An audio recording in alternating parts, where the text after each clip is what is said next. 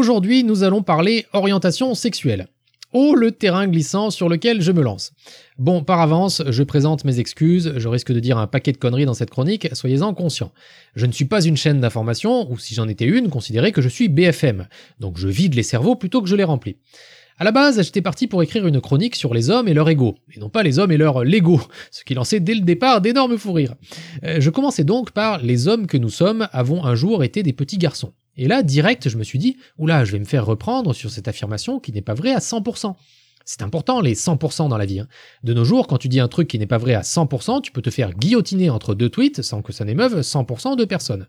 Je suis donc allé lire quelques articles sur le mouvement LGBTQRSTU, excusez-moi, j'ai arrêté de suivre à partir de la sixième lettre. Hein. Et j'ai commencé par la Bible de tout internaute en manque de fast culture, Wikipédia. Là, je suis tombé sur un concept que je ne connaissais pas, l'orientation romantique. Et notamment cette phrase, l'orientation sexuelle ne doit pas être confondue avec l'orientation romantique. Et là, je vais être honnête, j'ai éclaté de rire.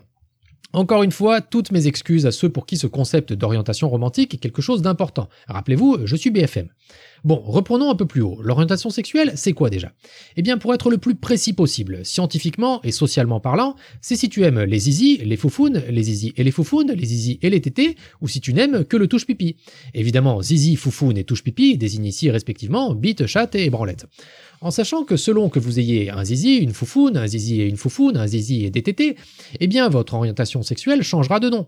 De même que vous pouvez avoir un zizi entre les jambes et une foufoune dans la tête, et là encore, votre désignation changera auprès du bureau d'enregistrement de l'orientation sexuelle. Comme disait Camus, mal nommer les choses, c'est ajouter au malheur du monde. Et le malheur du monde, c'est pas cool. Arrive donc ensuite notre concept d'orientation romantique. Et là, la migraine débute. Je vous cite Wikipédia, on repart de la base. L'orientation sexuelle est l'attraction envers une personne d'un sexe pareil, différent et autre que le sien.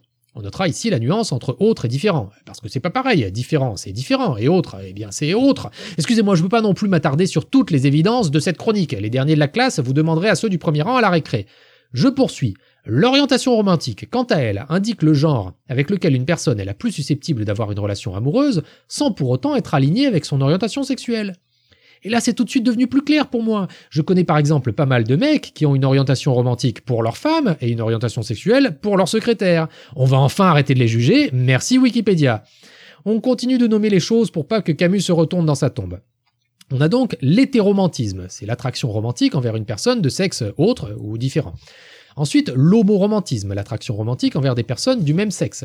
Le biromantisme, l'attraction pour les deux sexes. Le panromantisme, l'attraction envers les personnes de tous les genres.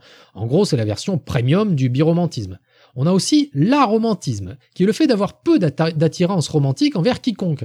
Et là, c'est important pour tous ces mecs qu'on accusait d'être des queutards, alors qu'en fait, depuis tout ce temps, ils étaient d'éternels aromantiques. Et ouais, merci qui Merci Wiki. Et enfin, last but not least, le demi-romantisme, qui est bien sûr le fait d'inviter quelqu'un au resto et de partager l'addition. Ah non, non, excusez-moi, pardon. Euh, le demi-romantisme est l'attraction romantique envers une personne, mais seulement après avoir noué un lien amical d'abord. Et là, j'ai cherché le lien Wikipédia vers l'orientation amicale, et j'ai pas trouvé. Est-ce que je suis hétéro-amical, homo-amical, panamical, demi-amical? Je ne sais pas, je ne sais plus, je suis complètement paumé. Mais juste une idée comme ça, est-ce qu'on pourrait pas juste laisser les gens faire ce qu'ils ont envie de faire sans forcément leur réécrire une pancarte autour du cou? Parce que je l'aime bien Camus, moi, hein, mais je crois surtout qu'aujourd'hui, trop nommer les choses, c'est participer au mal de crâne du monde.